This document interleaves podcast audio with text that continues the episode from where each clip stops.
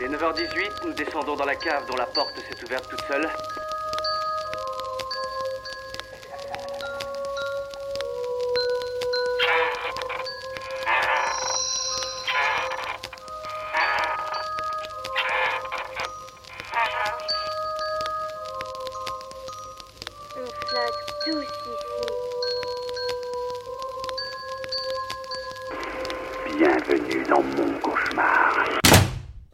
Bonjour à tous et bonjour à tous et bienvenue dans cet épisode d'Inspiré de faits réels estival hors série, presque peut-être hors série, je ne sais pas encore. En tout cas, la dernière fois, on vous avait laissé. Alors déjà, on vous a laissé avec un, un, épisode euh, qui presque introduisait celui-ci, puisque. Mathias, tu as eu comme invité Saïl Artichaut, avec qui vous avez parlé de Brocéliande. Exactement, en fait c'est un film dont j'avais envie de parler depuis un petit moment, euh, pas forcément parce que c'était un bon film, mais par rapport à l'histoire qu'il y a autour, et de tout l'univers euh, auquel ça fait référence, euh, très mal généralement. Mais voilà, en fait je savais que ça fait un petit moment aussi que j'avais envie de travailler avec, avec Sylar, et l'occasion s'est présentée de faire cet épisode en ton absence, et je suis très content de l'avoir eu comme invité, et très content d'avoir fait cet épisode sur ce film très mal aimé, souvent à juste titre. Bah écoute, figure-toi que c'était le premier film de genre français que j'ai vu. Enfin, de, dont je me souviens en tout cas. Je l'avais vu à sa sortie en, en 2003. Et film de genre français, transition toute trouvée donc, puisque aujourd'hui épisode spécial Made in France. Alors on va passer, on va parler de films de genre français en sachant que déjà euh, quand on parle de films de genre en France, euh, ça recouvre euh, des, réalités particulières, hein, parce que normalement le film de genre c'est censé regrouper le, le western, la comédie, plein de choses nous, on va parler de films de genre au sens euh, fantastico-horrifique. on va pas être exhaustif, non, déjà parce qu'on pourrait pas, et on veut simplement parler de, quelques films, euh, quelques films soit qui ont retenu notre attention, soit euh, qu'on a pris de manière euh, complètement random. Alors pourquoi un épisode maintenant sur le film de genre euh, en France? Bah parce que mine de rien, toi qui, je sais Mathias aussi, suit cette actualité-là, il y a eu euh, des actualités ces dernières années, depuis même un peu avant la, pandémie, euh, autour du, film de genre en France. Il y a eu des films qui ont été récompensés ces dernières années, je pense notamment euh, à La Nuée et Teddy, qui ont eu leur succès en, festival et qui ont su tirer leur épingle du jeu au moment où les salles étaient bah, désertées par le, les couvre-feux. Il y a eu des résidences, sauf film, pour le cinéma de genre, donc en partenariat avec le CNC pour du court métrage, mais ça a été suivi par bah, des laboratoires de réalisation pour du long en 2016, et bah, par exemple La Nuée de, de Juste Philippot en a bénéficié. En 2018, le CNC euh, se dote aussi d'un budget annuel pour le film de genre de 1,5 million d'euros, euh, qui est à répartir sur trois films, et euh, la première commission euh, a été présidée par euh, Julia Ducournau herself. Mais même si, comme je le disais, bah, le cinéma de genre, ça recouvre beaucoup, beaucoup, beaucoup, beaucoup de choses, puisque les sous sont allés à des comédies musicales en 2019, qui plus est à des réalisateurs confirmés, bon, malheureusement. Côté distributeur aussi,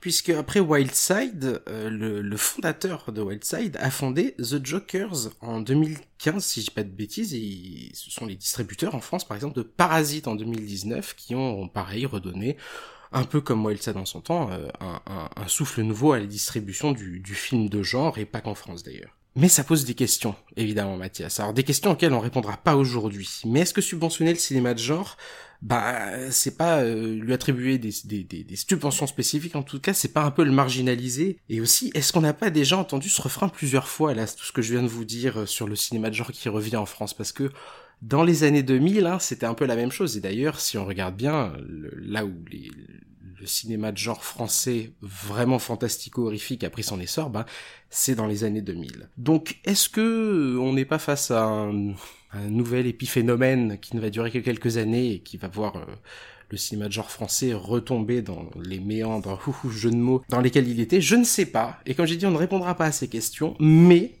en tous les cas, on, va parler de films. Et on va commencer par les années 2000, justement, 2000, Mathias. 2000 avec Promenons-nous dans les bois. Euh, Promenons-nous dans les bois, donc film qui est sorti euh, bah, trois ans avant euh, donc euh, qui a en quelque sorte ouvert la voie de cette vague qu'on a eue au début des années 2000 de on a envie de faire comme les Américains, on a vu que Scream ça a marché, donc est-ce qu'on ferait pas des slashers français? Et euh, l'exemple le plus, euh, le plus fameux de ça, c'est Promenons-nous dans, les bois, un film de Lionel Delplanque, qui n'a pas fait grand chose au cinéma depuis, à ma connaissance, et qui, assez étonnamment, a eu un prix, euh, le Grand Prix d'argent du Festival international du film de Catalogne en 2000.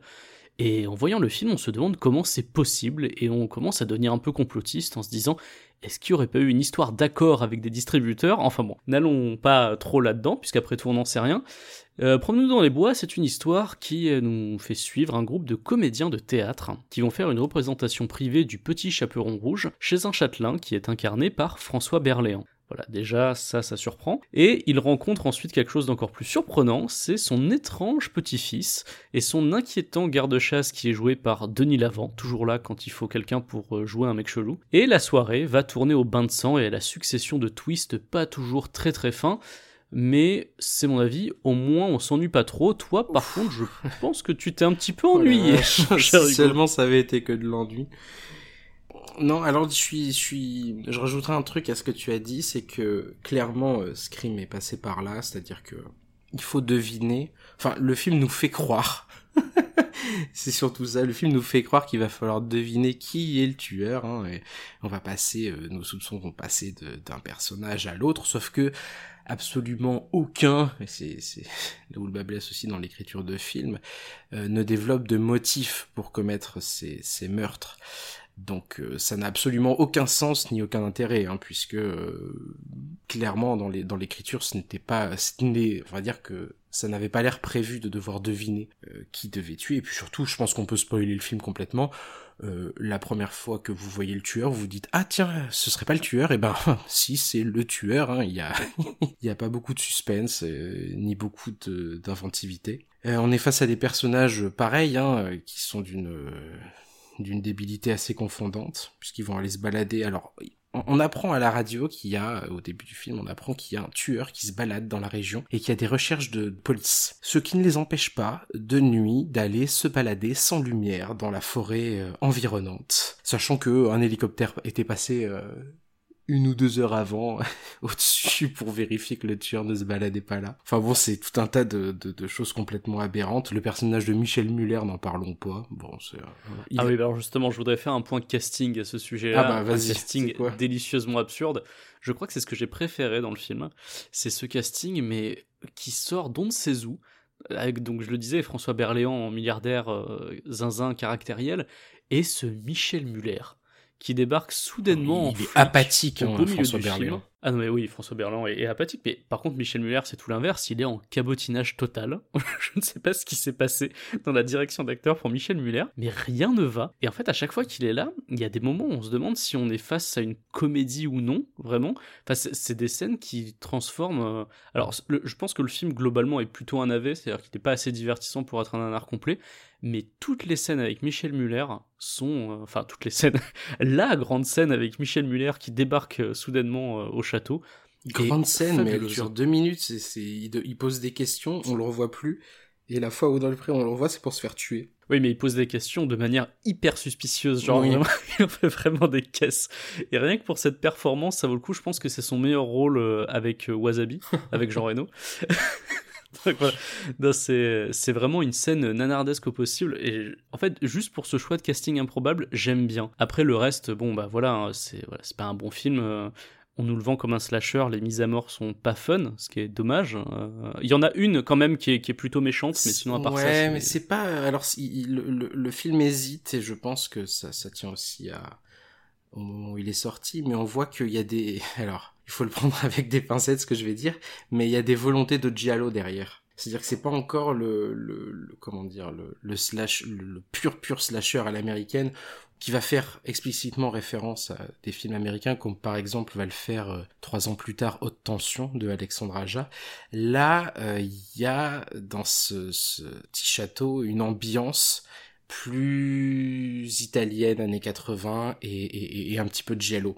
Alors, je dis c'est une ambiance, je dis pas que c'est réussi, je dis pas que c'est du giallo, mais en tous les cas, je j'ai l'impression qu'il y a ce genre d'aspiration là. Ça se ressent notamment sur une scène où ils essayent de nous installer une espèce d'étrangeté euh, avant que les meurtres commencent, c'est la fameuse scène de la représentation de la pièce de théâtre. Oui, que moi j'appelle un faux rythme. oui, un, faux rythme, pareil, une scène très narradesque, puisque la pièce de théâtre est tellement éclatée au sol que j'ai vraiment pouffé de rire devant mon écran, surtout quand on a des, c'est contre-champ sur François Berléand qui est Son censé fils. être euh, et son et son fils qui ont un visage impassible face à la à la pièce de théâtre qui est devant eux, la pièce de théâtre mais vraiment nul à chier et qui sont en train de, de regarder ça sans, sans laisser transparaître la moindre émotion.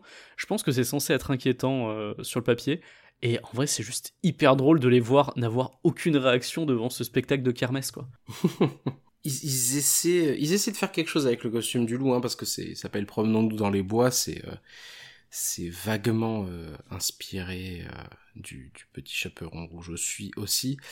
Mais euh, franchement, le costume du loup aurait, ils, essaient, on voit qu'ils essaient de faire quelque chose avec. Il aurait pu être bien mieux exploité que ça. Là, ça fait un peu, euh, un peu costume. Le masque est assez stylé quand même. C'est Ouais, un peu le. vite fait, ouais. C'est c'est un peu le bon point que je pourrais trouver sur l'équipe costume de ce film, qui ne, qui ne brille pas tout le temps, mais au moins je trouvais que le masque du, du tueur était quand même plutôt bien fait. Et du coup, le fait qu'il soit plutôt bien fait, ça m'a renforcé le côté euh, nawak total au moment où bah, justement il l'enlève pour révéler son, son vrai visage.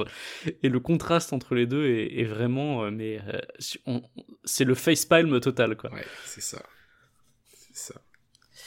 Tu avais autre chose à rajouter sur ce film? Oui, euh, que c'est un film hyper beauf aussi, euh, parce qu'on a le droit à un full frontal de Clotilde Courreau à un moment, euh, parce que oui, c'est un film avec Clotilde Courreau. Euh, pour, j'avais, dit par le passé que c'était un film avec avec Claire Kem. Non, Claire Kem, sachez-le, ne joue pas dans ce film. Claire Kem joue dans Reaper, qui est un, slasher de merde, mais lui inspiré de Jack l'Éventreur. Voilà, j'avais confondu les deux films dans ma tête. Les deux films sont très mauvais. Mais non, celui-là, c'est Clotilde Courreau qui est dans un des rôles principaux et elle a une scène où elle est donc totalement nue et une scène lesbienne totalement gratos. Et les scènes de sexe totalement gratos, il y en a quand même pas mal dans le film. J'ai l'impression que tous les prétextes étaient bons pour euh, vraiment dénuder euh, les acteurs et les actrices au maximum tout au long du film pour essayer de, de- de garder un public comme ça à la manière dont le faisaient les, pires séries B et séries Z des années 80. Quoi. Et tout ça ne nous fait malheureusement pas un bon film. Euh, même si j'avais noté quelques trucs, c'est qu'on sent que Lionel Delplanque, malgré tout, aime le genre, j'ai l'impression. C'est un réalisateur qui, certes, son film n'est pas bon, mais on sent qu'il essaye de faire des références à des trucs qu'il aime bien. Tu sais, il y a des moves de caméra un petit peu à la, à la Evil Dead. Bon, c'est mal fait, évidemment, mais c'est, on, on sent qu'il y a une intention derrière de, de faire référence à ça. Tout le cinéma de genre français des années 2000 cite Sam Raimi allègrement. Ça va être, ça va être, je pense, un des grands moves hein, du, du cinéma français euh, de, de, de genre. C'est qu'on va avoir de, de la citation euh, de, de Sam Raimi, euh, bah, un peu chez Promenons-nous dans les bois, beaucoup chez Bustillo et Maury. Et, et aussi un petit peu dans un film dont on va, un autre film dont on va parler plus tard, et ch- chose qui va s'atténuer euh, à la fin de la décennie et qui va changer, qui va muter hein, avec Julia Ducournau, c'est-à-dire que maintenant on va avoir beaucoup plus de, de rapprochement vers, des, vers du Cronenberg, alors que c'est vrai que le cinéma de genre français des années 2000 citait allègrement Sam Raimi. Et pas que dans ce film en l'occurrence, puisque bon, ah, la, la référence est évidente, mais au début, tu as la, scène d'ouverture qui fait penser évidemment à Massacre à, la tronçonneuse, puisque tu as un groupe de jeunes euh, dans un gros break qui rappelle le van, c'est un peu filmé pareil. Puis tu as, d'autres rêves, tu vois, tu as un moment, euh, il y a un coup de téléphone dans le film euh, avec une voix chelou au bout du fil. Tu penses forcément à Black Christmas, donc tu dis est-ce que Lionel Delplanque voulait faire référence à ça ou pas ou même l'enfant bizarre tu vois il, il fait penser un petit peu à Damien de la malédiction t'as des trucs euh, tu, tu, tu vois qu'il y a, tout un, mélange d'influences qui est là, un mélange de, motifs qu'il a récupéré dans d'autres films, qu'il essaye de mettre en scène, mais en fait ça ne s'intègre jamais vraiment à la narration et ça ça fonctionne jamais totalement. On arrive, il arrive pas à créer une ambiance globale, ça ne reste que des clichés d'autres films qu'il a mis à des moments euh, un petit peu au hasard dans le film. Enfin on a l'impression que c'est mis au hasard, ça arrive toujours un petit peu comme un cheveu sur la soupe. Ça commence euh, avec euh, cette scène qui rappelle Massacre à tronçonneuse et en fait par la suite, il y a rien du tout par rapport à ça euh, dans le reste, quoi. Oui, c'est simplement de l'ordre de la référence, et c'est vrai que le cinéma de genre français va être très référentiel. Pendant longtemps, il va être très très référentiel. Ce qui va peut-être contribuer à le marginaliser d'un certain point de vue, je sais pas. Bah, euh, si tu veux qu'on passe à un autre film qui est peut-être un exemple de ça, parce Oui, que c'est malheureusement il y a beaucoup d'exemples de ça. Euh, bah, c'est le un film que moi j'ai plutôt bien aimé, mais euh, qui n'a pas du tout eu de succès à sa sortie et qui en a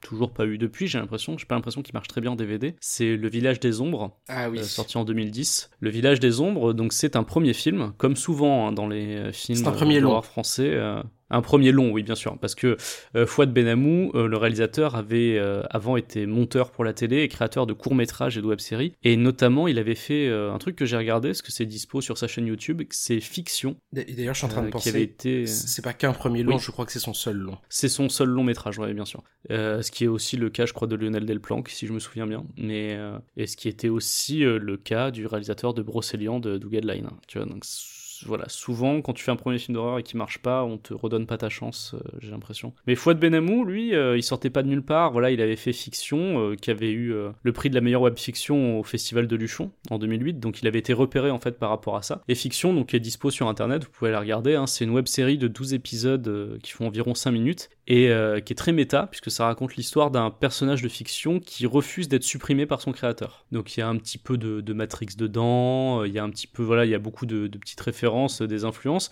Moi j'ai pas forcément apprécié la DA puisque la DA est assez particulière, c'est quasiment que des gros plans en noir et blanc, mais euh, bon c'est un parti pris, hein, voilà il est allé jusqu'au bout de son idée. On voit quelques têtes connues dedans, il y a Bruno Salomon qui a un petit rôle, il y a Richard Darbois, il y a Zoé Félix, voilà il y, a- il y a des personnes qu'on a déjà vues comme ça dans des films ou des séries françaises ou dans le monde du doublage, cas de Richard Darbois. Richard Darbois, on l'a tous entendu un million de fois. Et d'ailleurs, il est dans le village des ombres. Il est justement dans le village des ombres, bah, parce que j'ai l'impression que c'est un. Enfin, Fouad Benamou a collaboré avec lui à plusieurs reprises et j'ai l'impression que les deux personnes s'aiment bien. En tout cas, c'est ce qui ressortait dans, dans les interviews et making-of qu'il y a pu y avoir sur, euh, sur le village des ombres. Ces deux personnes qui s'apprécient beaucoup. Mais le village des ombres, oui, euh, allons-y sur de quoi ça parle. Euh, bah, c'est très simple, hein, c'est, le scénario est très, très rapide à dire. C'est un groupe d'amis qui part en vacances dans un village qui s'appelle Rue Fleck. Euh, anagramme de Lucifer, est-ce que vous l'avez? Mais euh, très vite, des disparitions mystérieuses vont s'enchaîner et on se demande qu'est-ce qui se passe. Alors au niveau esthétique, on sent que voilà, lui, il est plutôt dans une influence visuelle du cinéma plutôt espagnol, en l'occurrence. Euh, on sent que c'est quelqu'un qui, euh, je sais pas quand est sorti l'orphelinat, mais ça m'étonnerait pas que ce soit sorti un petit peu avant. On sent qu'il est plutôt dans une recherche de cette esthétique-là, en tout cas. Et euh, ce qui est intéressant dans ce film, c'est aussi son casting, puisque vous retrouvez Christa Terré de, de LOL, euh, qui est donc euh, post-LOL, qui est dans un rôle LOL dramatique n'était cette pas fois. sorti au moment où ils ont tourné le film. Ah oui, c'est vrai, tu as raison. En fait, le, le film est sorti après LOL et ils ont mis sur les affiches que voilà, elle était dans LOL et tout ça. Mais effectivement, quand elle a accepté le rôle et qu'elle a tourné, LOL n'était pas encore sorti. Elle est- je crois qu'elle les a tournés back to back les deux, voilà. Et aussi Jonathan Cohen. Ah oui, alors ça c'est ce qui m'a donné envie de voir le film. C'est vraiment ce qui m'a donné envie de voir le film. Je suis tombé sur en fait ce- le- la jaquette du DVD Le Village des Ombres et j'ai vu qu'il y avait Jonathan Cohen dessus. Et je me suis dit attends mais Jonathan Cohen il a tourné dans un film d'horreur. et en fait c'est même son premier rôle nommé au cinéma parce qu'avant il jouait surtout des figurants, des serveurs, des banquiers, enfin des personnages qui avaient pas de nom. Et euh, là il joue Mathias.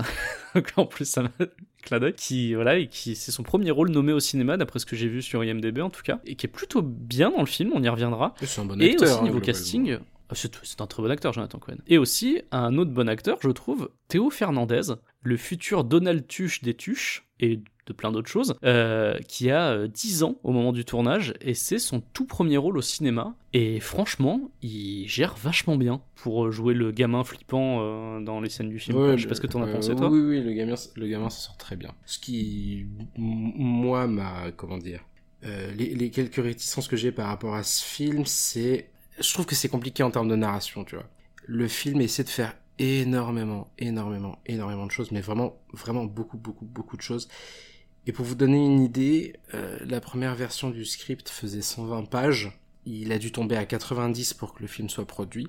La première version du film faisait 2h20. Il a dû la tomber à 1h40 pour qu'elle soit distribuable. Et dans ce, dans ce, dans ces, dans ces cuts-là, j'ai l'impression qu'il y a quand même beaucoup des idées qui étaient, qui ont été conservées. Donc, euh, on l'a, on l'a pas forcément dit, mais ils arrivent donc dans ce village de Rio Fleck. Il y a une malédiction.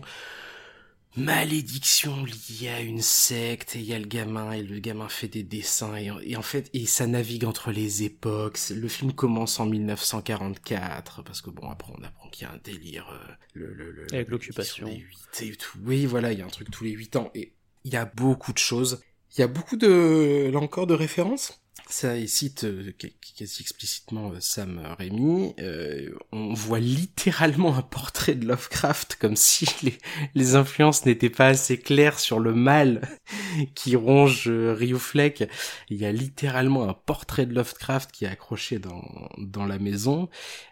C'est c'est vrai que enfin voilà moi j'ai eu l'impression de revoir aussi certaines séquences un peu de à la Dagon tu vois en termes de photos et tout et tout donc il parlait aussi il parlait du cinéma espagnol ben Dagon est euh, une adaptation espagnole de, du travail de Lovecraft et il y a vraiment vraiment du Lovecraft et il y a vraiment des, des, des, des, choses comme comme Dagon dans ce dans ce film avec donc malheureusement comme je le disais euh, beaucoup beaucoup d'idées, des choses qui ont dû être charcutées et euh, le tout saupoudré d'un budget euh, plutôt famélique hein, puisque on parle d'un film qui, qui a des costumes d'époque, des scènes un peu ambitieuses mais qui n'a que 300 000 euros de, de budget. Donc euh, autant vous dire que quand il y a une scène de... Seulement 300 000 Ouais, 300 000, ouais. Parce que moi j'avais lu 1,5 million, ce qui, ce qui ah. reste extrêmement peu, hein, si c'était oh, C'est peut-être euh, un budget euh, provisoire, mais, mais il a, dans le making-of, il, dit clairement qu'il a, eu 300 000 euros de budget. Après, il y a peut-être eu du budget marketing, du budget en plus, bon je pense pas que ça le fasse passer ah, 300 000 à 1,5, mais, mais oui, il me semble qu'il dit,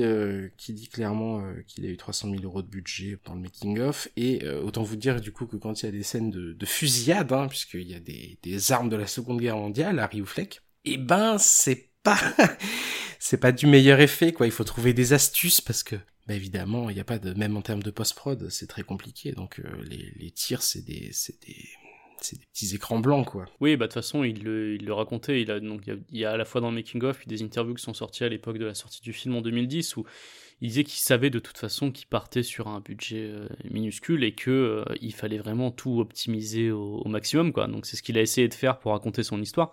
Et en vrai, bon, il y a des moments où ça se sent un petit peu parce que c'est le défaut souvent de quand on fait son premier film et ça se comprend, c'est de vouloir trop en mettre et justement en voulant trop en mettre sans avoir le budget nécessaire, c'était très compliqué de trouver des astuces qui euh, faisaient le job à chaque fois. Donc mais je trouve que dans la majorité du film, on, on sent pas trop euh, ce budget limité. il, y a, certaines scènes où il y a effectivement scènes qui fonctionnent bien. Ça se ressent. Oui, oui, La scène de la bibliothèque, par exemple, elle fonctionne bien. Exactement. Au niveau des décors, au niveau de l'interaction euh, entre les personnages euh, et de, enfin, tout ce qui se passe globalement dans le film, de la dramaturgie, je trouve que voilà, on sent pas le manque de budget. Il arrive à, à nous raconter son histoire telle qu'il le voulait. Le seul problème, c'est que comme tu, comme tu le disais, ben, c'est un petit peu fouillis parce qu'il en, il en met beaucoup, beaucoup, et euh, on sent que d'un côté, même s'il dit qu'il n'a pas eu de, pression de la part de, de producteurs ou quoi que ce soit sur ce film, on sent qu'il y a la volonté de vendre un film d'horreur, mais euh, que lui, dans tout ce qu'il dit... C'est fantastique, oui, oui, oui, c'est, c'est plutôt fantastique. Exactement, parce que l'ambition de Fouad Benamou, lui, c'est de faire, faire un film fantastique, de faire même un conte fantastique, qui s'inspirait beaucoup du... Alors, nous, on a dit espagnol là, mais lui, sa source d'inspiration personnelle, c'est le cinéma fantastique anglais des années 60. Il cite beaucoup La Maison du Diable de Robert Wise, et il voulait vraiment faire un film à ambiance, euh, sans gore, sans horreur visuelle, mais vraiment un film d'ambiance. Il le décrit en fait euh, pas comme un film d'horreur, mais comme une histoire sombre qu'on pourrait se raconter au coin du feu dans le making of. Et moi je trouve que quand on regarde le film, eh ben ça se ressent bien et au moins son intention, elle, est bien retranscrite dans le produit final. Oui, il y a quelque chose de relativement honnête à ce niveau-là, je suis d'accord. Il le dit, hein, ses premiers mots euh, dans le making of, euh, Fouad Benamou, c'est euh, c'est un film fragile, quoi. ça dit tout. Hein. Oui, bah malheureusement, c'est ça. Tu, sens que euh, lui, son, film, il savait, je pense même en le faisant, qu'il ne correspondait pas forcément nécessairement à ce qui était attendu de, lui. Et d'ailleurs, le, Village des Ombres, quand il est sorti, ça a fait un four. Hein. Il est resté trois semaines au cinéma, il a fait 30 000 entrées. Euh, voilà, euh, à peine 100 000 dollars euh, à l'international. Donc voilà, le Fouad Benamou savait, je pense que ça allait pas faire un immense succès, parce que même lui disait dans les interviews avant le film qu'il voulait surtout faire un film honnête et sympa.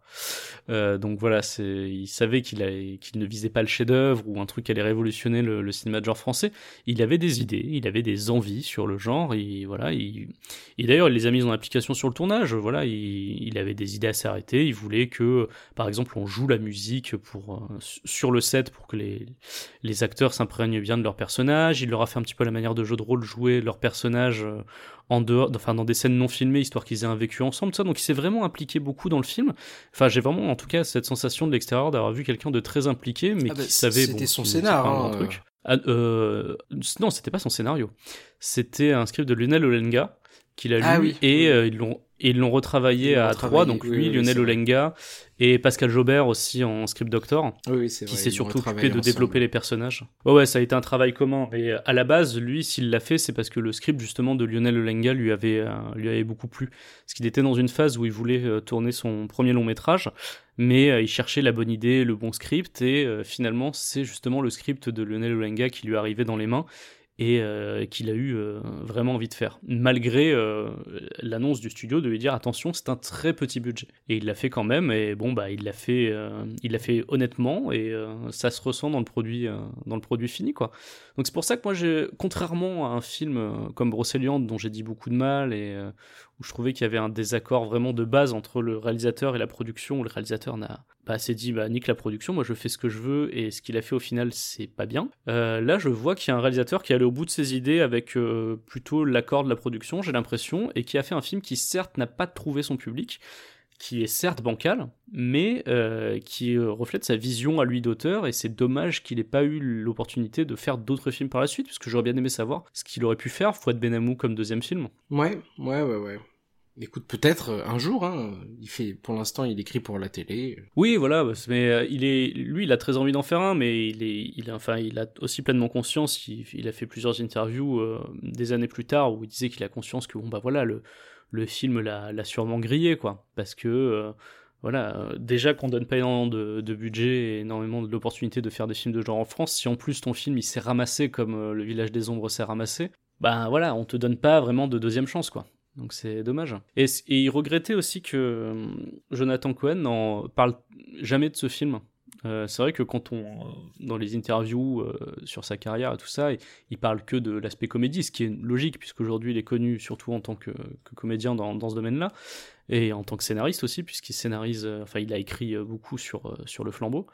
Mais euh, c'est vrai qu'il en parle jamais et Fouad Benamou trouve ça un peu dommage parce que ça pourrait remettre un petit peu en lumière le film que quelqu'un qui est maintenant aussi connu que Jonathan Cohen euh, en parle. Mais euh, voilà, il, on, on sait pas. euh, il se dit est-ce que pour lui c'est une casserole ou pas? Est-ce que Sans que ce soit une casserole, c'est parler c'est- c'est loin de son registre, là. hein. c'est ça, il est, il est éloigné, quoi. C'est voilà, c'est vrai qu'en tout cas, Jonathan Cohen dans le film, je l'ai trouvé euh, très bon dans un registre qui change de d'habitude, ce qui est vraiment, c'est après, en fait, je, je, je regardais, euh, j'ai regardé le flambeau et j'ai regardé ça entre deux épisodes. Et euh, le contraste est quand même assez violent entre les deux. Mais, mais il est très bon dans le film, et il faut le, faut le souligner. Et ça donne envie de voir Jonathan Cohen peut-être plus souvent dans, dans cet autre registre. Autre film? Autre film, oui, bah je t'en prie, tu, de quel film voudrais-tu nous parler, Hugo? Alors, je pense que je vais, te- je vais vous parler d'Inside à l'intérieur. Ah bah ça tombe bien parce que je ne l'ai pas vu. Je vais t'écouter en parler. Moi, je vais en parler très brièvement, mais euh, euh, donc Alexandre Bustier et Julien Maury, parce que c'est vrai que on l'a pas trop, euh, on l'a pas trop précisé, mais quand même le cinéma de genre en France, c'est aussi des auteurs euh, avec des, des soit des marottes, soit des styles particuliers. Et on a euh, Alexandre Aja, Pascal Logier, et d'autres, et on a un duo. On a deux bonhommes qui bossent ensemble depuis le début sur tout leur long en tant que scénariste et réalisateur. Et c'est Alexandre Bustillo et Julien Maury. Et Inside, si je dis pas de bêtises, c'est leur premier long.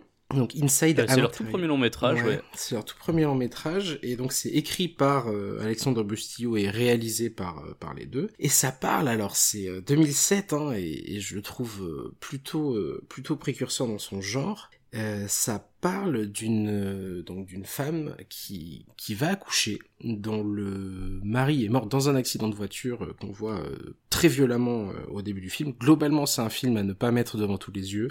Je reviendrai après. Et donc cette femme euh, enceinte va se retrouver euh, le soir, euh, alors je crois que c'est le soir du réveillon, toute seule chez elle et va être euh, la victime d'une autre femme qui essaie de rentrer chez elle et ça va être un home invasion. Et la femme qui va essayer de, de, de rentrer chez elle va être jouée par une Béatrice Dalle absolument terrifiante. Elle est, euh, putain c'est incroyable hein, parce qu'elle est vraiment... Enfin, elle est dans un dans un dans un style dont on sent qu'elle gère quoi. Et euh, et ça va être beaucoup plus gore que bah, notamment le village des ombres qui qui justement euh, on, l'a- on l'a pas mentionné mais euh, euh, on l'a dit en creux en disant que ça tournait plus autour du fantastique mais c'est un film qui ne justement ne verse pas du tout dans le gore le village des ombres. Ah oui, non, à, à aucun moment. Là, en l'occurrence, Inside, en 2007, euh, était un petit peu plus proche de Martyr que, que, du Village des Ombres. Euh, C'est-à-dire que on va avoir des, euh, des scènes vraiment très très graphiques, mais surtout ce que je retiens dans ce film, et j'en parlerai pas trop trop longtemps, c'est un vrai sens de la mise en scène et du rythme, c'est-à-dire que j'étais vraiment, euh, j'étais scotché à ma télé pendant tout le long. Le film est, le film fait la, il fait la bonne durée en plus, il fait 1h20 et euh, et il y a pas de, euh, il y a très très peu de moments en trop, très très peu de moments où on s'ennuie. Peut-être des moments où on détourne un peu le regard parce que c'est vraiment vraiment énervé. Il y a des scènes vraiment vraiment gore. Mais mais dis donc pour un premier long.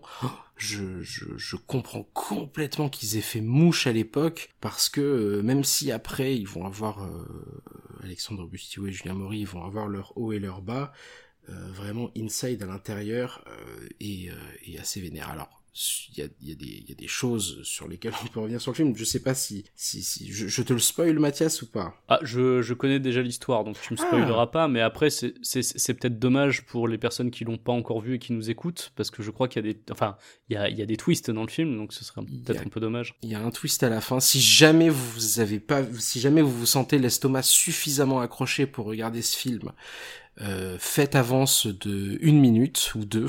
Euh, mais grosso modo, en fait, là, pour, pour, pour spoiler la fin, la femme, le, le, bébé dans le ventre de la femme est récupéré par euh, Béatrice Dalle, qui en fait qui était en fait la victime de l'autre victime de l'accident de voiture, c'est-à-dire qu'au tout début de, du film, il y a un accident dans lequel le mari perd la vie, mais une voiture, une autre voiture était forcément impliquée, et dans cette voiture, c'était Béatrice Dalle qui a perdu son bébé. Et euh, tout le film, en fait, c'est elle qui cherche à se venger et à récupérer, euh, à récupérer un, bébé. Donc, elle cherche pas forcément à tuer euh, donc le, le, personnage d'Alison Paradis, mais en tous les cas, au moins à récupérer son bébé.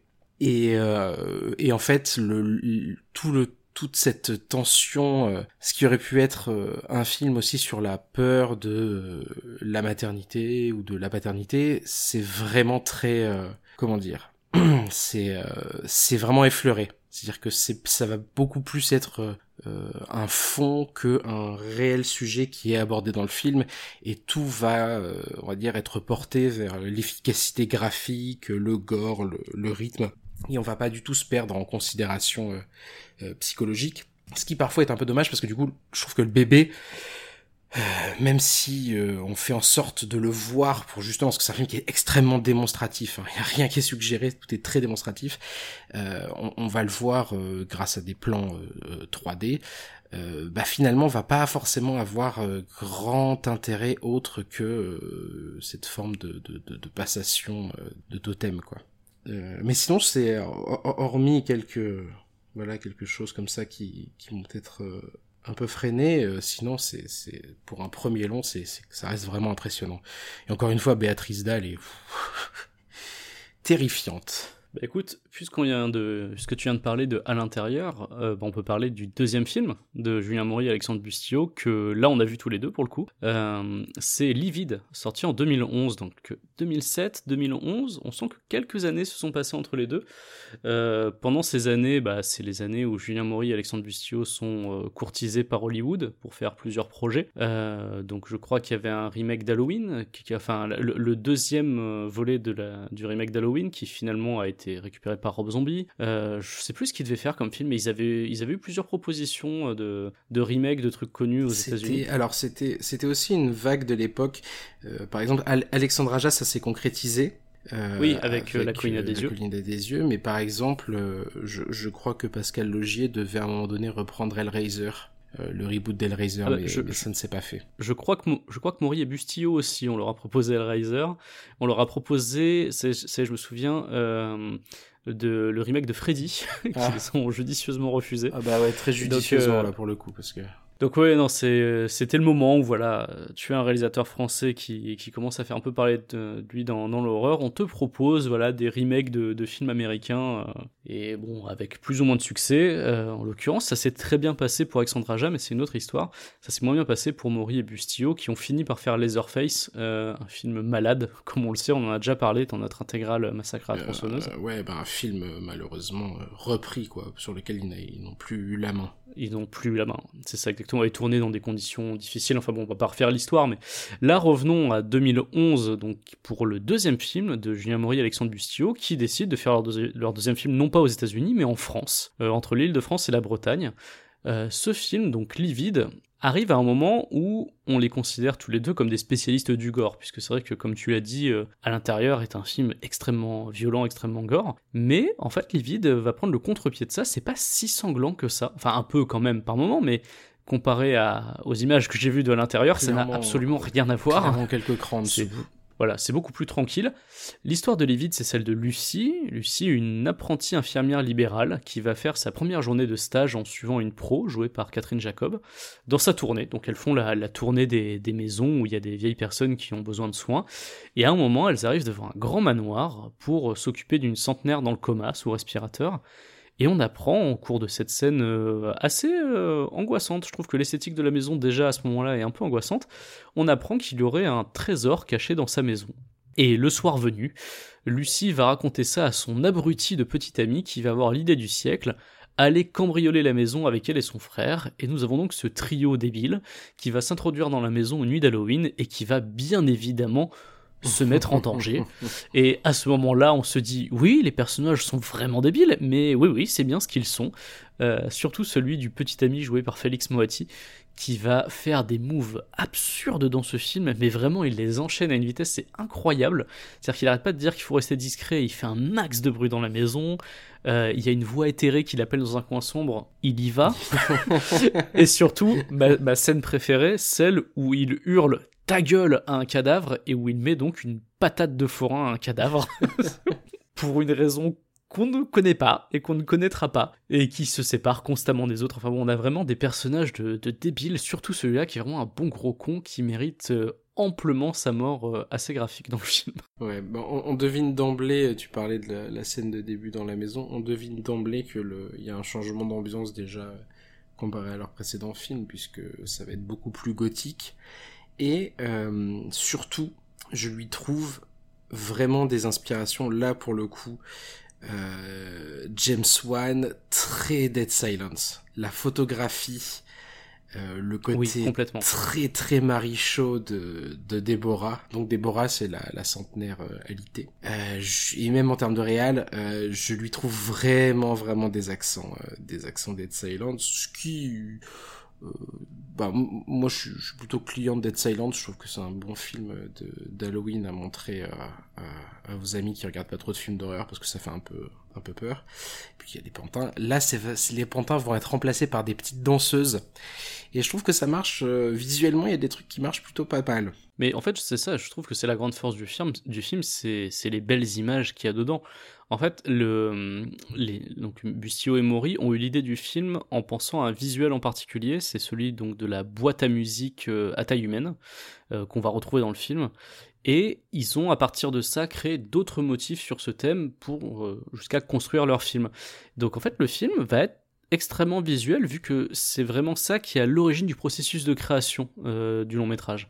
Donc euh, ils ont pensé à beaucoup de scènes marquantes visuellement. euh, donc déjà rien que le fait qu'on soit dans l'univers de la danse classique avec les juste au corps blanc, bah, on a forcément ce contraste très fort avec le sang qui va rendre très bien. euh, voilà, tu balances du sang rouge vif sur euh, sur des tenues entièrement blanches, forcément ça ça te donne une image voilà qui est, Puis qui est- l'uni- qui- ouais, l'univers très classe. l'univers très propre, très millimétré, très élitiste de la danse classique au milieu d'un manoir abandonné dégueulasse et tout noir, c'est ça, ça marquait le contraste quoi. Puis t'as toutes ces idées visuelles, donc euh, je le disais, il y y a- voilà, c'est cette scène, je vous dis pas trop ce qui se passe exactement autour de cette boîte à musique, mais c'est une des scènes marquantes du film. Et puis on a aussi une, une- un simulacre de partie de thé, euh, voilà, avec des, des marionnettes un petit peu flippantes. On a même le respirateur artificiel, je trouve, de la vieille dame a un côté un petit peu euh, steampunk, tu vois, un petit Mhm. peu, euh, c'est très élégant. Et puis c'est une scène de meurtre, voilà, avec, tu le disais, ces trois petites filles habillées en danseuses. C'est, je trouve cette scène très très belle. Voilà, mais c'est et tout, tout comme une autre scène, un petit peu de, une scène de lévitation qui est, qui est très jolie, très suspendue. On a un côté un peu plus poétique sur ça. On sent qu'ils savent construire des visuels marquants. et euh, ils le mettent ils ont mis vraiment toute une collection de visuels euh, autour de cette imagerie de, de, la, danse classique dans ce film et ça donne euh, un film qui est très beau et qui a beaucoup de cachet. Ouais, ouais, ouais. Il est, je trouve, je trouve pas trop mal de ce côté-là. Après, ce qui m'a sorti et malheureusement ça arrive très tôt, c'est certains dialogues et notamment les dialogues entre les trois, les trois jeunes qui sont Oh là là, les, dialogues d'exposition. Ah oui, mais n'oublie pas que tu as fait de la prison. Ah, tu as... si les personnages sont caractérisés parfois de manière mais abrupte et euh, soit simpliste, soit enfin on s'en foutait, ça n'a ça n'a aucun espèce d'intérêt en plus après dans le dans, dans le film et euh, tu as toutes ces scènes d'introduction de, de, personnages qui pour le coup dans le au tout début du film fonctionnent très bien quand elle fait la tournée la première journée. Je trouve que ça fonctionne bien. Euh, après euh, quand quand ça, tourne autour des trois jeunes oh, il y a des non, même le jeu, euh, Félix Moitié, Jérémy Capone, ils étaient très bien dans LoL. Mais là, oui, parce qu'on a encore des personnes de LoL, Félix Moitié, Jérémy Capone, qui jouaient tous les deux euh, dans LoL. Félix Moitié, je crois que c'est genre son deuxième film, et Jérémy Capone son troisième. Donc vraiment, sachant que leur premier était LoL, donc ils sont tout jeunes, tout minots encore hein, dedans. Et on a, euh, voilà, c'est vrai qu'ils sont. Je sais pas quelle a été la, ligne directrice qu'on leur a donnée, genre soyez débiles, mais vraiment, leurs personnages sont vraiment complètement débiles et bon, malheureusement, ils ont pas grand chose à jouer dessus, quoi. Avec, c'est vrai que tu le dis, ces lignes de dialogue ultra explicatives tout le temps, bah, c'est pas facile, quoi. Chloé Koulou, donc qui joue Lucie, s'en sort un petit peu mieux puisque euh, une fois qu'elle est séparée de ce trio, enfin toutes les scènes où elle est pas avec euh, avec les deux mecs, elle fait des elle trucs est, elle est vachement hein. mieux. Oui, elle fait des trucs stupides toute seule, évidemment, mais euh, parce que voilà, il y a un vrai problème de caractérisation de ces trois, enfin de, un vrai problème de, euh, comment dire, c'est pas de la caractérisation, c'est plus de euh, de réalisme de ces personnages. C'est-à-dire qu'ils font vraiment des choix que dans la réalité, je, enfin, je conçois pas qu'on puisse les faire. C'est vraiment très stupide à chaque fois et ça nous sort un petit peu. on voit les, voilà, on voit qu'on est devant un film et on ne s'attache pas forcément à eux, sauf vers la fin, où justement, quand euh, il y a toute. Euh, je spoil pas trop ce qui se passe vers la fin, mais il y a un peu plus d'émotion qui se dégage de son personnage et même d'un autre personnage qui est joué par Chloé Mark, euh, dont je vous spoilerai pas le rôle, mais on, voilà, il y, a des, il y a des scènes, il y a des choses un peu plus émouvantes sur la fin. Et tant qu'on est sur le casting, un, mot peut-être sur la surprise de ce casting. Marie-Claude Pietragala, la chorégraphe et ancienne jurée de Danser avec les stars, qui joue la méchante du film, une ancienne prof de danse ultra sévère, et bon bah, euh, elle n'est pas actrice, donc voilà. Oui, ça, se, voit. ça se sent. Et euh, alors, Bustillo et Maury ont essayé d'expliquer ça en disant que oui, mais ils voulaient une vraie danseuse pour. Euh, parce que elle comprendrait ce que c'est que la dureté de, de ses entraînements, de cette chose, tout ça. Sauf qu'en fait, ce qui lui donne à faire, bah, en fait, une autre actrice aurait pu le faire puisqu'on la voit pas danser dans le film. On la voit juste donner des cours et la manière dont elle donne des cours est très caricaturale. Donc euh, ça aurait pu être joué par n'importe qui d'autre. Euh, ce qu'elle elle, elle, met pas de son propre vécu dedans en fait, à part son physique puisqu'elle a un physique de danseuse euh, voilà façonné par les années. Là c'est la prestance et, et, un physique, elle a une carrure et tout qui font que oui quand même. Oui, elle a une manière de se tenir. voilà, oui, c'est vrai que tu, tu, sens que voilà. Mais euh, une autre personne aurait pu jouer ça euh, avec une direction. On leur disait justement d'en l'imposer. Et ce qui est dommage, c'est que je sais plus où est-ce qu'ils avaient dit ça, mais que Isabelle Adjani était, était très intéressée par le rôle. Elle avait vu le, le script et elle voulait jouer le rôle. Et en fait, ils lui ont dit bah désolé, on a déjà euh, Marie-Claude Pietragala. Euh, donc voilà, je me dis pour que ça aurait peut-être été plus euh, intéressant. En tout cas, le personnage aurait été, je pense, un petit peu moins peut-être un peu plus fin, euh, joué par Isabelle Adjani. Parce que là, ouais, Marie-Claude Pietragala, malheureusement, elle a moins de finesse côté jeu d'actrice. Par contre, c'est vrai que tu as raison, elle en impose beaucoup, voilà. Mais c'est toutes ces lignes de dialogue qui, qui sont déclamées d'une façon un petit peu surjouée, et du coup, ça colle un petit peu moins, quoi. Et on retrouve Béatrice Dalle. Mais alors dans... Oui, on retrouve Béatrice Dalle. Peut-être 30 secondes d'apparition à l'écran cumulé, quoi. Oui, mais encore très flippante dans la première scène où on la voit. ouais, ouais, ouais. Ça aussi, c'est vrai que la, première scène où on voit Béatrice Dalle euh, est très bien réussie de ce côté-là. C'est pas un jumpscare, en fait, à proprement parler. Non. Mais euh, ça, ça te fait le même effet. Mm. ça, te, met, ça te met plutôt mal sur le, sur le coup. Donc voilà, on vous dit pas à quel moment c'est, euh, vous aurez la surprise. Mais voilà, moi j'ai vu que les j'ai vu que les de euh, de Maury et Bustillo à part euh, à part Livide. Je pense pas que les Orface c'était leur meilleur, mais du coup tu m'as donné envie de regarder euh, à l'intérieur. Toi entre les deux, que- lequel tu as préféré? J'ai préféré à l'intérieur. Après, encore une fois, si, si je devais montrer un, film qu'on me demande, ouais, attends, un film d'horreur à regarder et tout pour la soirée, je conseillerais clairement pas euh, Inside. Euh, Livide est plus, comment dire, euh, dans l'horizon d'attente de, de, de gens qui regardent pas forcément beaucoup de films d'horreur, ça permet de frissonner sans être traumatisé, quoi. Oui, bah. En fait, ça remplit la, la même fonction qu'un Souviens-toi l'été dernier ou autre chose, mais Oui. avec euh, avec quand même une ambiance un peu plus pesante. C'est moins fun que Souviens-toi l'été dernier ou Ah oui, Scream non, ou ce genre de choses. C'est quand même plus clair. pesant. Et, et par contre, euh, pour le coup, dans, dans la filmo euh, récente, euh, The Deep House est, est, est vraiment chouette. Et, et je- en, en voyant Livide, je me suis dit, tiens, c'est marrant, The Deep House, c'est un peu livide, mais dans l'eau. Il y a vraiment de... Je trouve qu'on retrouve un peu de, de l'esthétique de, de Livide dans, dans The Deep Il y, a, House. il y a de la il y a de la natation synchronisée dans, Alors dans non, The Deep House? ah mais non, pas du tout. Je sais pas, tu... le concept du film, c'est une maison qui est une Oui, maison hantée maison qui a été engloutie. Et du coup, c'est Oui, de la plongée. ouais. je, je disais ça par rapport à la danse, tu vois. Est-ce que tu as des, des, des pe- des petites nageuses qui font de la, la natation synchronisée au fond de l'eau et qui, Euh, qui tuent des gens euh, Attends, je me souviens pas de tout, mais non, je crois pas. Euh, non, non, non, mais, euh, mais The Deep House, c'est euh, bon, c'est aussi peut-être avant tout une prouesse technique. The Deep House. Le film est très, comment dire, très très monomaniaque, mais mais pour le coup, il réussit à installer sa tension. Parce qu'il a vraiment été tourné entièrement sous l'eau. Ah oui, oui, oui. Enfin, entièrement. Toutes les scènes dans la maison sont vraiment tournées sous l'eau. Il Ah n'y a, oui, il y a pas de filtre, non, non, non, de- il n'y a pas de, il y a pas d'astuce. Hein. C'est- Ça a été tourné Ouais, sous effectivement, techniquement, ça a dû être une belle galère, effectivement. Ouais, ouais. Et il est visuellement très, très, euh, très, plutôt joli, euh, The Deep House. J'ai vu qu'au moment de Deep House, ils ont sorti un autre film, je crois que c'est Candisha, si je me souviens Ah, bien. c'était en 2020. Le nom. Ouais, c'est c'est ça, c'est c'est juste avant du coup qu'il est sorti. C'est ça. Tu l'as pas vu, Candisha Non, non, non, j'ai pas vu Candisha, j'ai pas eu l'occasion de le voir. Je regarderai aussi. Je l'ai à la maison, donc. Ça- ça euh, ça m'a donné envie. Ça m'a ça m'a donné envie, tu vois, j'ai tellement apprécié euh, Livide que, allez, je me suis dit, je vais peut-être me faire le reste de la filmo de, de Julien Maury et Alexandre Bustillo. Bon, mais ensuite, on passe à quoi? Ensuite, on peut passer euh, ah bah tiens, à un film plus ancien. Une, une vraie surprise. C'est moi qui t'en ai parlé d'ailleurs. Du coup, tu l'as vu aussi, donc on pourra en discuter. Euh, c'est Mort un dimanche de pluie, qui date de 1986.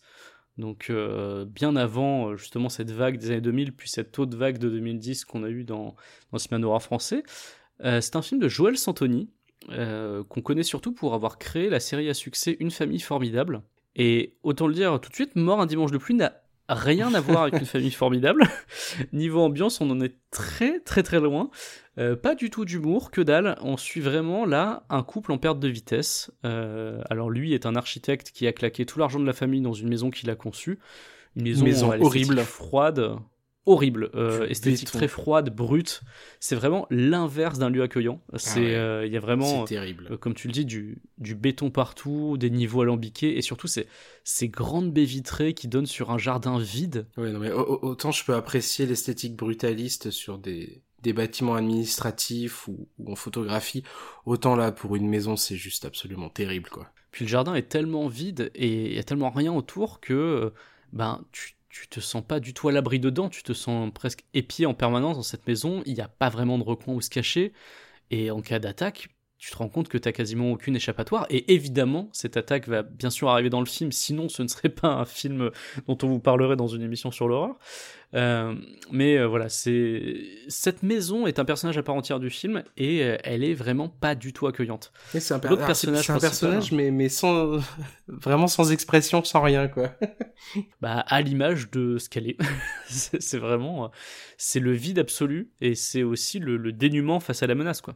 Qu'on a, on a, on a rien pour, se- pour se cacher, on a rien pour se protéger. L'architecte, il a une femme, une femme qui vit mal ce déménagement loin de la ville et qui s'ennuie ferme avec leur petite fille. Elle a envie de sortir le soir, elle aimerait bien avoir des amis, aller au restaurant, sauf que son mari rentre tard du travail et qu'il n'y a rien autour de chez eux puisqu'ils habitent maintenant dans la campagne suisse, mais pas la campagne verdoyante et jolie des cartes postales. Chez eux, il fait tout le temps gris. D'ailleurs, il pleut dans presque chaque plan du film. On a une ambiance vraiment complètement plombé par euh, cette météo. Et euh, il y a un élément perturbateur, encore plus perturbateur que cette maison et que cette ambiance, qui arrive très vite dans le film. Un matin, il y a une caravane qui est garée devant le portail de la maison de l'architecte. À l'intérieur, il y a une femme, sa fille et un homme avec une prothèse de bras.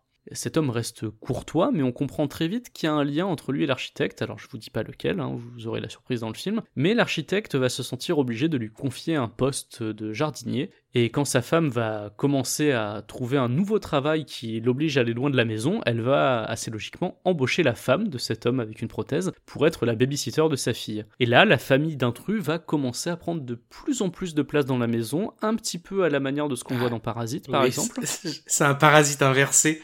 C'est les, riches, ça. les gentils. C'est un parasite français, en fait. Simplement. C'est ça, c'est un, un film de bourgeois des années 80, écoute, hein, c'est forcément les riches, les victimes. Euh, et c'est vrai qu'il y a pas mal de, de parallèles euh, entre ces deux films, mais bon, vous comprendrez pourquoi en le voyant. Il y a, un- je préfère prévenir, il y a quand même un tempo assez lent dans le film et des ruptures de ton qui peuvent être assez agaçantes, euh, donc j'ai pas pris un immense plaisir de, devant le film. Sauf que deux mois après l'avoir vu, il me reste toujours en tête, ce qui est généralement plutôt bon signe euh, quand je vois un film. Et plus j'y repense, plus je le trouve passionnant et même glaçant par moments. Et Ah, euh, carrément comme glaçant, oui. ah, bah en fait, c'est par moment, parce que justement, ces ruptures de ton assez agaçantes euh, qui se passent dans un studio de musique euh, ont pu me sortir par moment, mais plus j'y repense, plus il ne me reste justement que ces Mm. séquences très glaçantes. Et euh, c'est vraiment jusqu'au boutiste. D'ailleurs, c'est une des rares tentatives françaises de films de genre aussi jusqu'au boutiste de ces années-là, je pense. Parce que sans spoiler, on, Il y en a eu d'autres, mais... Oh ben, il y a des scènes qui sont très perturbantes. Il y en a une en particulier qui bah, serait sûrement infaisable aujourd'hui et quelque part tant mieux.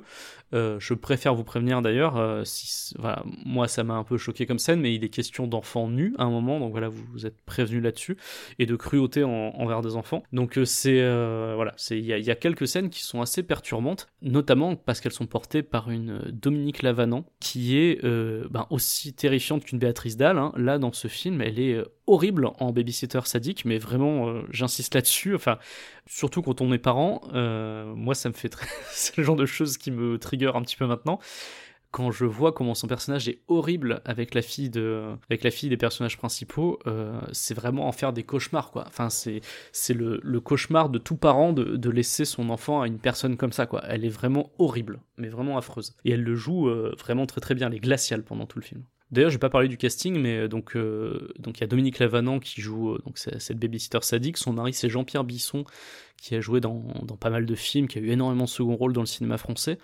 Et euh, le couple principal, donc l'architecte, c'est Jean-Pierre Bacry. euh, avant Cuisine d'indépendance, donc avant la grosse percée dans, dans les comédies sociales. Et euh, sa femme est jouée par Nicole Garcia, là aussi, voilà, grande actrice française qu'on a vue dans beaucoup, beaucoup de choses. Et, euh, Et récemment voilà, dans leur- leur duo fonctionne très bien. Et récemment dans Dans OVNI Ah, j'ai pas regardé la série de Canal+.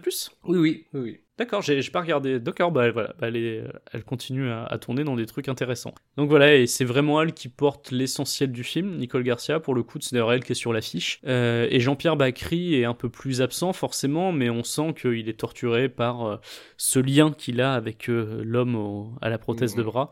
Euh, lien qu'on finira par découvrir et voilà qui euh, nous fait nous dire ben est-ce vraiment la victime au final voilà. mais comme on est dans un film français bourgeois des années 80 oui, ça reste quand même la victime. Qu'est-ce que t'en as pensé, toi, de ce film, Hugo? Euh, j'ai plutôt bien aimé. euh, je trouve que ah, ça m'a rappelé. euh, donc, euh, j'ai deux trucs qui me sont venus en, en tête euh, assez rapidement. C'est euh, notamment le côté euh, parasite inversé, mais euh, mais aussi un peu euh, pour la cruauté envers les enfants. J'avais vu un film comme ça il y a un ou deux étés, euh, l'été du démon, un film japonais qui qui pareil mise énormément parce que là toute l'attention, enfin sauf à la fin, mais toute l'attention pendant une bonne deuxième moitié de film c'est concentré sur euh, sur euh, sur ce qui se passe avec la gosse quoi. Et euh, et l'été du démon jouait exactement sur le même type de ressort en mode mince jusqu'où ça va aller et tu sais tu regardes t'es angoissé tu dis merde. Et, et ça fonctionne ça fonctionne presque aussi bien que que, que l'été du démon. Non j'ai trouvé ça parfois parfois malin très dérangé par les ruptures de ton aussi d'une musique qui par ailleurs était très chouette, hein, mais mais donc oui, euh, elle qui bosse dans euh, dans un studio de musique qui a, qui a retrouvé un travail, enfin qui a retrouvé un travail, oui, qui a,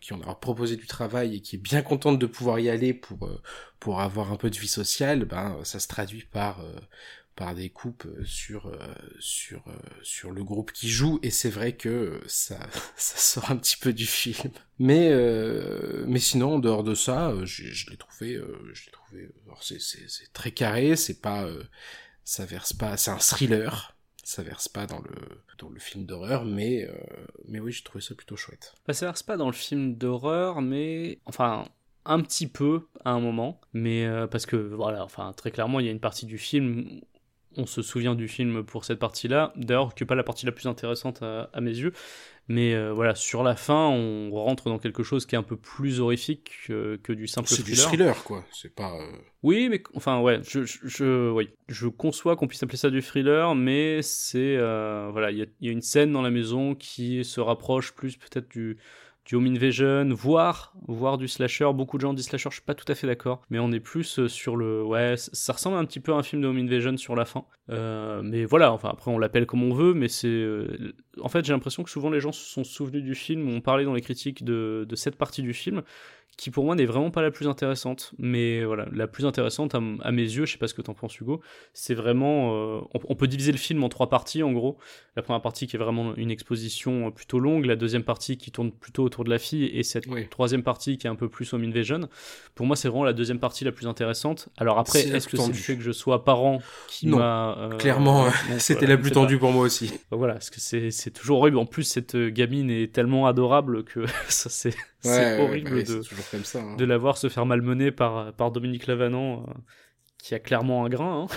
Mm. Elle est horrible dans ce film. Donc voilà, non, c'est, euh, je vous garantis pas euh, forcément que vous allez adorer le film parce que même moi au, premier visionnage j'ai pas adoré ce film mais je suis certain en revanche que vous y trouverez sûrement comme moi des choses intéressantes pour l'anecdote c'est d'ailleurs un des films de chevet d'Alexandre Bustillo et de Julien Maury qui ont été très influencés par son esthétique et son ambiance euh, pour leurs filmo et euh, qui euh, disent, et je suis d'accord avec eux, que c'est un film qui est trop souvent oublié et que c'est assez injuste qu'il soit aussi souvent oublié puisque ben, c'est quand même un des rares exemples de films à aller sur ce terrain-là, surtout à cette époque-là, quoi. En France en tout cas. Ouais. On termine avec un dernier On termine avec un dernier film. Allez, vas-y. Oula, euh, ah oui, gros morceau. J'avais oublié qu'on avait ce film-là. Euh, non, non, non, non, parce que enfin, c'est un film qui a été, pour le coup, qui lui n'a pas été oublié. Hein. Il a été commenté dans tous les sens. Ah non, il est même ressorti en version 4K au ciné le 10 juin. Ouais. Puisque ce film, c'est Le Pacte des loups de Christophe Gans et Christophe Gans. Euh, bah, j'aime bien Christophe Gans parce que il a euh, réalisé une des moins pires, alors c'est pas un film de, production française, mais il a réalisé euh, une des moins mauvaises adaptations de jeux vidéo au cinéma, à savoir Silent Hill. Euh, mais là, avant ça, il a réalisé Le Pacte des loups en, en 2001, donc l'histoire bah, forcément romancée de la traque de la bête du Gévaudan, qui d'ailleurs, petite anecdote, ça me permet aussi de le placer, euh, Making of qui a euh, révélé Pascal Logier notamment puisque c'est Pascal Logier qui a qui a réalisé le, making of et euh, making of qui avait été plutôt plébiscité et qui a lancé du coup la, carrière d'un autre réalisateur de films de genre français. D'ailleurs, j'en je, profite pour faire un aparté, mais on a cité plusieurs fois le don de Pascal Logier, mais on l'a pas présenté. alors nous, on a vu plusieurs, on a vu, on a vu pas mal de films d'horreur, mais peut-être que tous les auditeurs et toutes les auditrices ne savent pas qui est Pascal Logier, peut-être le resituer avec deux trois films. Euh, donc c'est le monsieur qui a fait euh, Martyr. Je l'ai cité tout à euh, l'heure, Martyr, oui. Voilà que tu as cité tout à l'heure, qui est un film connu pour son côté, bah j'allais dire connu pour son côté très gore, mais c'est vraiment extrême. Mais toute la filmographie de Pascal Logier est très gore. En fait voilà, c'est un des réalisateurs français dont moi je suis pas forcément très fan du travail puisque le gore est pas forcément mon truc et lui c'est vraiment au cœur de, de ses films. C'est-à-dire que je crois pas qu'il y ait un film de Pascal Logier qui ne soit pas gore de mémoire.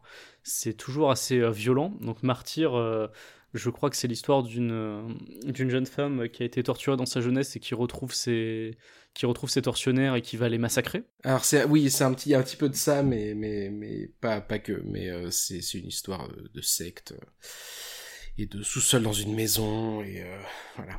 Il y avait une histoire de secte sur la souffrance, etc. Mais et j'avais vu aussi de lui, bah, par exemple, il avait sorti ce film dont il faudra qu'on parle peut-être un jour, qui est Ghostland, euh, qui est un film euh, dont on a surtout parlé à l'époque puisque c'était euh, un des premiers rôles au, cinéma de Mylène Farmer. Mais euh, qui est un film pareil extrêmement violent euh, sur euh, une, une, une femme et ses deux nièces qui se font attaquer dans leur maison. Et il y a tout un délire aussi sur l'esthétique des, des poupées fissurées, ce chose qu'on, re- revoit d'ailleurs sur, sur l'affiche. Et voilà c'est un film home invasion poupée et d'une extrême violence. Donc voilà c'est un réalisateur français qui sait sur qu'on connaît surtout voilà pour ses films gore et pour pour quelques films voilà qui ont marqué les esprits comme ça. Mais je crois pas qu'il ait fait énormément de films Pascal Logier euh, en vrai Pas, euh, il doit être comme non, Christophe non. Gans il a pas dû en faire beaucoup Oui, j'ai plus le nom en tête, mais pour, pour l'échelle, c'est 4-5 longs métrages, je crois. oui c'est ça ouais grand max Et, et donc, il a été, euh, qui a été euh, révélé par le, parce qu'il était le réalisateur du making of du Pacte des loups. Donc, Pacte des loups, euh, blockbuster quand même. Hein. Là, on est sur un film, euh, et puis surtout blockbuster qui s'est vendu à l'international.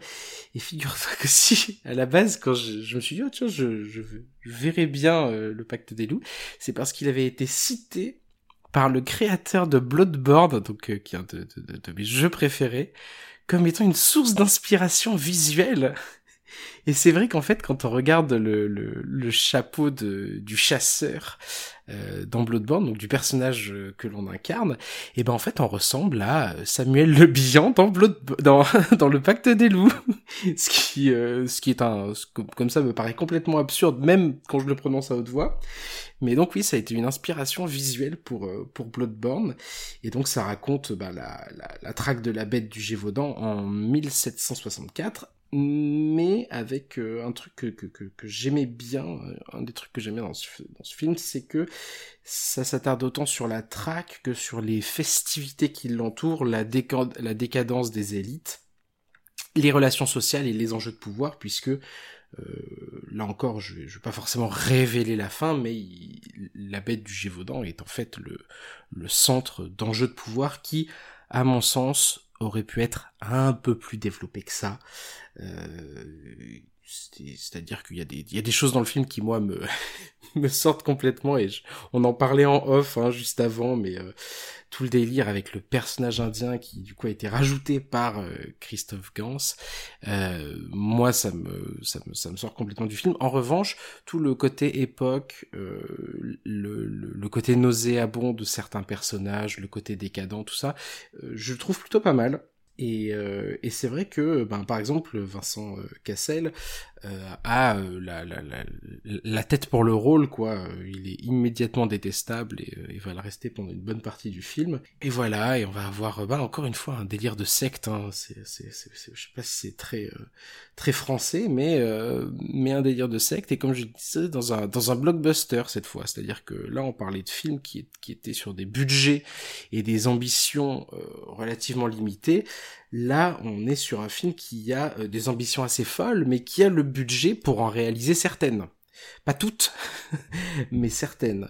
Et c'est vrai que ça reste... euh, pour moi, ça me fait penser un peu au côté, euh, on va dire, à, l'air un peu Besson, un peu EuropaCorp du cinéma français, c'est-à-dire que faut que le cinéma, le blockbuster, regroupe un peu tout et on va avoir des scènes de combat, des scènes de costumes, des scènes, enfin c'est vraiment très ambitieux. Et je sais pas ce que tu en as, je sais pas ce que tu en as pensé toi d'ailleurs. Je sais pas, on a, on- on- on- je sais pas si on a déjà parlé du On- pacte des loups ensemble. Non, je crois pas, bah, pour la bonne raison que je ne l'avais pas vu avant bah, justement le, le 10 juin. Euh, donc je Ah, l'ai ok. découvert en salle. J'ai découvert le film en salle. J'en avais beaucoup entendu parler avant, euh, bien sûr, euh, mais euh, je l'avais jamais vu. Donc je me suis dit, tiens, bah là, il, il ressort en salle en version restaurée, bah allons-y. Donc j'y suis allé et bah, j'ai été euh, déjà très agréablement surpris par euh, cette incroyable scène d'ouverture de, de baston sous la pluie euh, Ouais. dans, dans la montagne qui est, qui est folle et euh, contrairement à toi mais en fait j'ai beaucoup aimé le personnage de Manny parce que euh, je connaissais pas Marc Dacascos donc C'est vrai. Tu as pas vu John. Wick? Bah si, mais je me souvenais plus que c'était lui. Donc ouais, je me et en fait c'est après effectivement j'ai vu euh, je suis allé regarder sur sa fiche Wikipédia dans quoi il avait joué, je fais John Wick, attends il jouait dans quoi? Et là j'ai revu l'image du coup dans Google oui. Images, j'ai fait, ah bah oui, oui bah oui bien sûr évidemment. Et euh, il est magnétique dans ce film, il est et heureusement parce que Samuel Le Bihan euh, Oui. n'est pas la personne la plus charismatique de la terre. Ah non, moi c'est pas l'acteur hein, qui me pose problème, c'est le délire, libertin. bah le délire indien quoi. Enfin le le, le côté. Ah oui, non, tu parles de- de Mani. C'est archétypal et cliché à un point terrible quoi. Alors oui, alors c'est extrêmement cliché, je suis d'accord. euh, Toute cette scène ultra gênante où il donne l'animal totem des gens avec qui il parle, enfin c'est tout son rapport à la nature, euh, tout ça. Mais euh, le fait qu'il parle, enfin qu'il communique avec les animaux, tout ça, on est vraiment sur du, sur du bon gros cliché. Néanmoins, il y a des trucs qui sont plutôt pas mal dans le sens où c'est vrai que bon, dans les communautés amérindiennes, il y a le rapport avec la nature, certes pas à ce point-là, mais on sent que c'est un personnage euh, pour lequel Samuel Le Bihan éprouve du respect, qui le considère d'égal à égal, ce qui est rare, euh, enfin ce qui à cette époque-là était juste impossible normalement, mais justement le fait qu'on le monte, il y a eu un côté un petit peu tolérance, le fait qu'il le défende à chaque fois. Euh, Il y a notamment une scène, euh, tu vois, qu'on pourrait rapprocher à du racisme actuel, où euh, il y a une scène au bordel où les femmes, elles veulent pas coucher avec Manny parce que c'est un Indien, et Samuel Le Bihan vient le défendre, tu vois, en disant qu'il est comme les autres, tu vois. Oui, mais Donc tu vois, enfin, pour moi, typiquement, c'est c'est- le problème, il est là aussi, c'est que le personnage sert à mettre en valeur la tolérance de Samuel Le enfin du personnage de Samuel Le Bihan, pardon. C'est Oui, pas. mais euh, alors, il sert à mettre, euh, il, met- il sert à mettre en avant la tolérance du personnage de Samuel Le Bihan, mais aussi euh, l'intolérance des autres. Et justement, ça renforce le côté de cette élite ultra nauséabonde qu'on a dans le film, qui vraiment euh, considère à chaque fois le euh, Mani euh, comme, comme même pas un valet, limite un Oui. esclave. Quoi. Ça, per- ça permet de Donc, faciliter la caractérisation, on va dire. Mais du coup, c'est un personnage qui malheureusement est, est un outil, quoi. Oui, bah après, euh, oui, c'est- et une arme aussi, puisque il y a, voilà, toutes les scènes de baston où on le voit sont quand même euh, vachement sympas à regarder, quoi. Que, que ce soit celle du début ou la scène euh, juste avant la battue où il se bat contre plein de gens, euh, voilà, euh, entouré de spectateurs, c'est euh, c'est des scènes de, de baston qui sont quand même vachement bien faites. Dans un blockbuster français, on n'avait pas forcément l'habitude de voir ça, quoi. Donc c'est cool qu'elles y soient. Et je trouve que voilà, Marc Dacascos dégage vraiment quelque chose.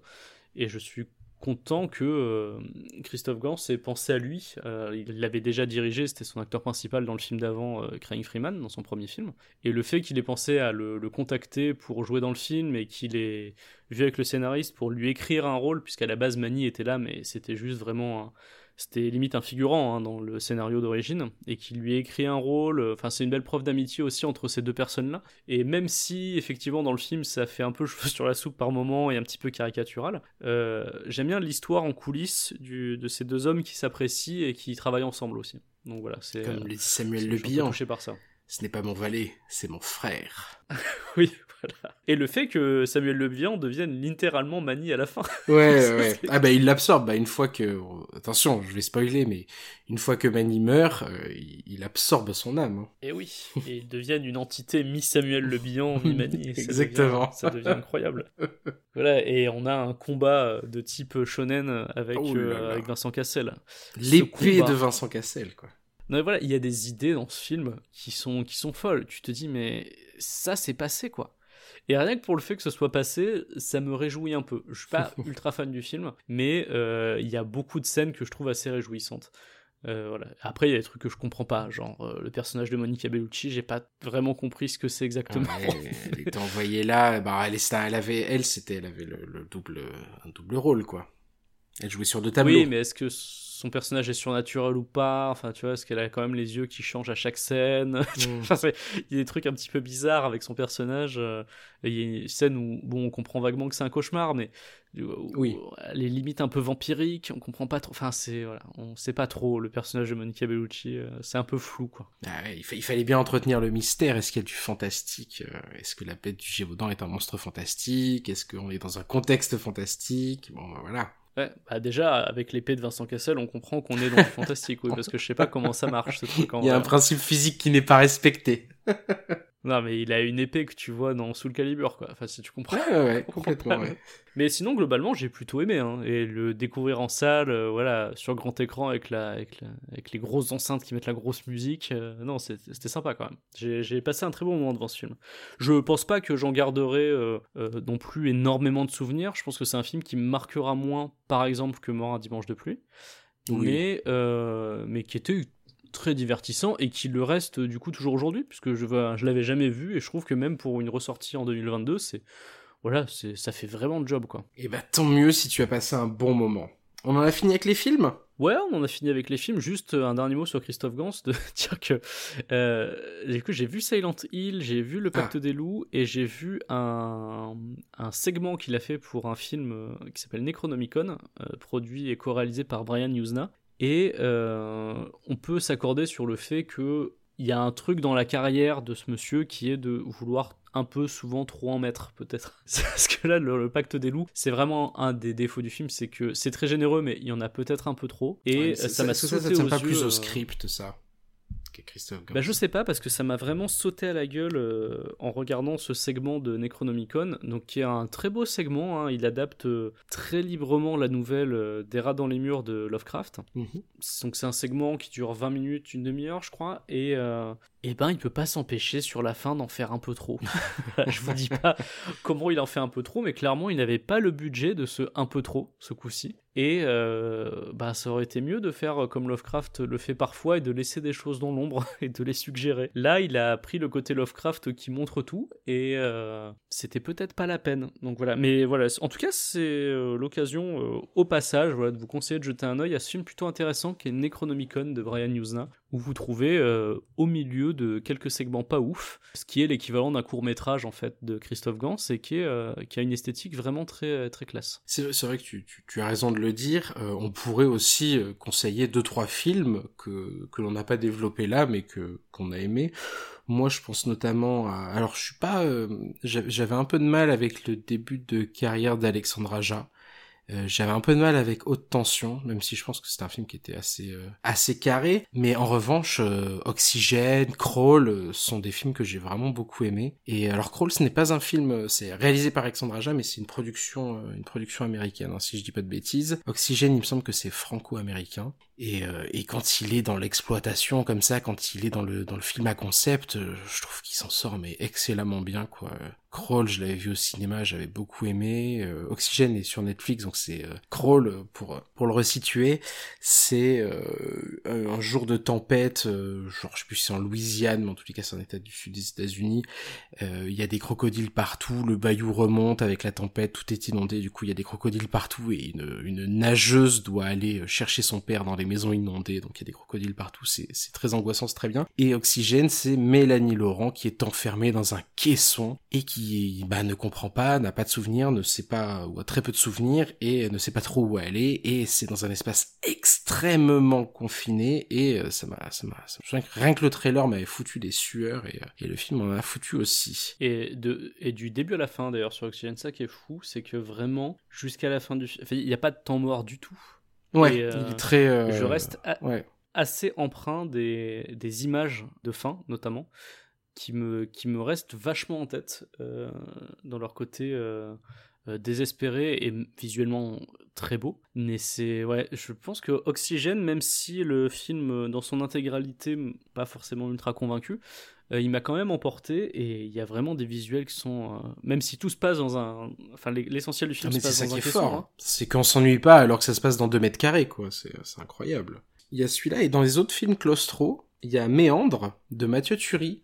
Je crois que c'est son deuxième long. Je suis pas tout à fait sûr. Je sais qu'il a été euh, qu'il a été assistant sur pas mal de tournages avant ça. Et euh, Méandre, euh, alors ceux qui ont vu, euh, bah, notamment de Tsukamoto euh, verront une version plus gentille, plus édulcorée de ce que Tsukamoto a fait sur sur Aze. Mais c'est donc c'est l'histoire d'une jeune femme qui est capturée et qui est laissée comme dans un, labyrinthe dans lequel elle doit ramper, mais où il y a parfois seulement la place du, pour le corps de passer, hein, pas plus que ça. Et pareil, si vous, vous acceptez les délires assez claustro, et là euh, un côté très, euh, il est très, euh, comment dire, il est joueur de jeux vidéo, Mathieu Turi, et ça se, ça se sent. Il y a un côté très jeu, très puzzle game dans son, dans Méandre.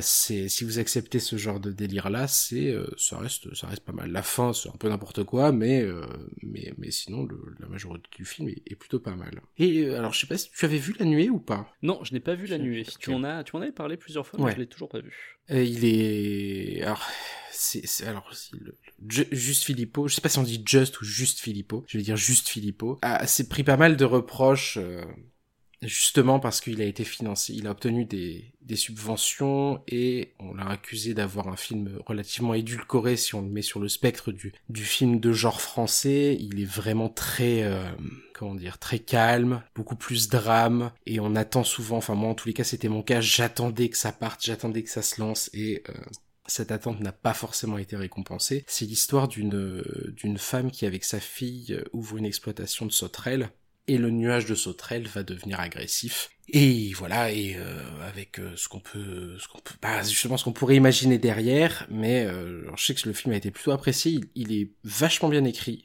et la relation entre la mère et la fille est vraiment agréablement travaillée et très euh, plausible, et il y a tout un, contexte social derrière que je trouve très intéressant. En revanche, sur ce qui a trait au visuel, je le trouve vraiment très comme, le disait juste Philippon, on l'accusait d'être très timoré sur ce plan-là, et c'est vrai que le mot est, bien choisi. Mais, je le conseille quand même parce qu'il reste quand même très très chouette, surtout si euh, vous avez envie d'une entrée en douceur dans le cinéma de genre français. Je pense que ça peut surtout constituer une bonne porte d'entrée. Alors, je voulais conseiller juste un film euh, français, justement, mais je, viens d'aller regarder. Euh, Est-ce qu'il y a que moi qui aimé ce film? Parce que vraiment, critique extrêmement mauvaise et je trouve ça dommage. Je sais pas si tu l'as vu, c'est Girls with Balls. Non, tu m'en as parlé, je l'ai toujours pas qui vu. Est sorti en... qui est sorti en 2018 et qui, je crois, est dispo sur Netflix, si mes souvenirs sont bons. Je crois que je l'avais vu sur Netflix. Et euh, bah, en fait, il y a quelques films français qui vont sur le terrain de la comédie horrifique. Ouais. Alors, il y, y, en a pas énormément non plus. Il euh, y avait eu euh, notamment Goal of the Dead, euh, oh oui, oui on l'avait vu ensemble. Que j'avais trouvé vachement sympa avec oui, Alban Lenoir sympa, euh, ouais. en, en, footballeur. Et Girls with Balls, ben, on est en fait encore une fois sur une euh, comédie horrifique dans le domaine du sport, puisque cette fois-ci, on suit un groupe de handballeuses qui, euh, qui se retrouvent voilà, dans, dans la campagne et qui vont avoir affaire à, à, des méchantes personnes, notamment à Denis Lavant qui joue un barman très chelou. Et c'est un groupe donc, de, de femmes handballeuses et qui est porté notamment par deux actrices que j'aime beaucoup, qui sont Tiffen Davio et Manon Azem. Et euh, le film est très drôle et c'est vraiment bah, un peu à la Shaun of the Dead on va se bastonner contre des gens en leur balançant des ballons à la gueule et c'est plutôt marrant il y a aussi une apparition euh, lunaire de Orelsan dans une espèce de, de rôle de... Alors, son rôle s'appelle le cowboy, mais en fait, c'est une espèce de narrateur qui joue de la guitare et qui est pas vraiment là dans, dans, le film. Ouais, c'est une sorte de narrateur chelou. Donc, Orelsan, avec euh, sa fameuse voix et son accent bas normand, euh, c'est une vraie surprise de le retrouver là-dedans. Et il y a aussi Mathieu Madagnan qui passe une tête. Enfin, c'est euh, voilà, une, un bon exemple de comédie horrifique française que moi, j'avais beaucoup aimé quand je l'avais vu. Et bah, qui a beaucoup de critiques négatives, mais donnez-lui une chance au cas où, peut-être que ça vous plaira, vous aussi. Je trouve que c'est un super film à regarder l'été, euh, tranquille, euh, voilà, avec, avec ces canicules là, vous, vous mettez votre ventilateur et vous mettez ce film sur Netflix, et normalement vous devriez être pas trop mal. bah écoute, je pense que c'est une bonne, euh, bonne recours pour terminer. Je ne l'ai pas vu. Est-ce que je le verrai cet été? Je ne sais pas. Mais je. Ah, donne-lui une chance. Un jour. non, mais c'est bien, c'est un, une excellente manière de, de conclure cet épisode. Euh, bah c'est ici que se termine cet épisode. Euh, on vous souhaite une bonne canicule. Hein bon, on arrive à la fin là, au moment où on enregistre. Encore heureux parce que dis donc. On ouais, arrive on, à la fin. On, je ne sais pas, ça peut repartir. Hein. Ouais, bah je vois, que... je regarde la météo tout le temps et là normalement, je suis, je suis, je suis un jour de la pluie chez moi, donc. Euh... Je vais pas euh, commencer à vous raconter mes vacances, mais si, si, jamais vous avez vraiment très chaud dans le Cotentin, c'était c'était beaucoup plus agréable, euh, voilà. Donc euh, peut-être que le Cotentin va être assailli d'ici les prochaines années, parce que quand il fait 14 degrés la nuit et qu'on est obligé de mettre une petite couverture, bah finalement, c'est pas si mal. Ça fait un peu plaisir sur le coup. Ça fait ça fait un peu plaisir. Hein. Bon bah écoutez, on vous souhaite de bonnes vacances. On se retrouve en août pour la fin de saison d'inspirer de, de, de, faits réels. Et d'ici là, ben, prenez soin de vous et surtout hydratez-vous.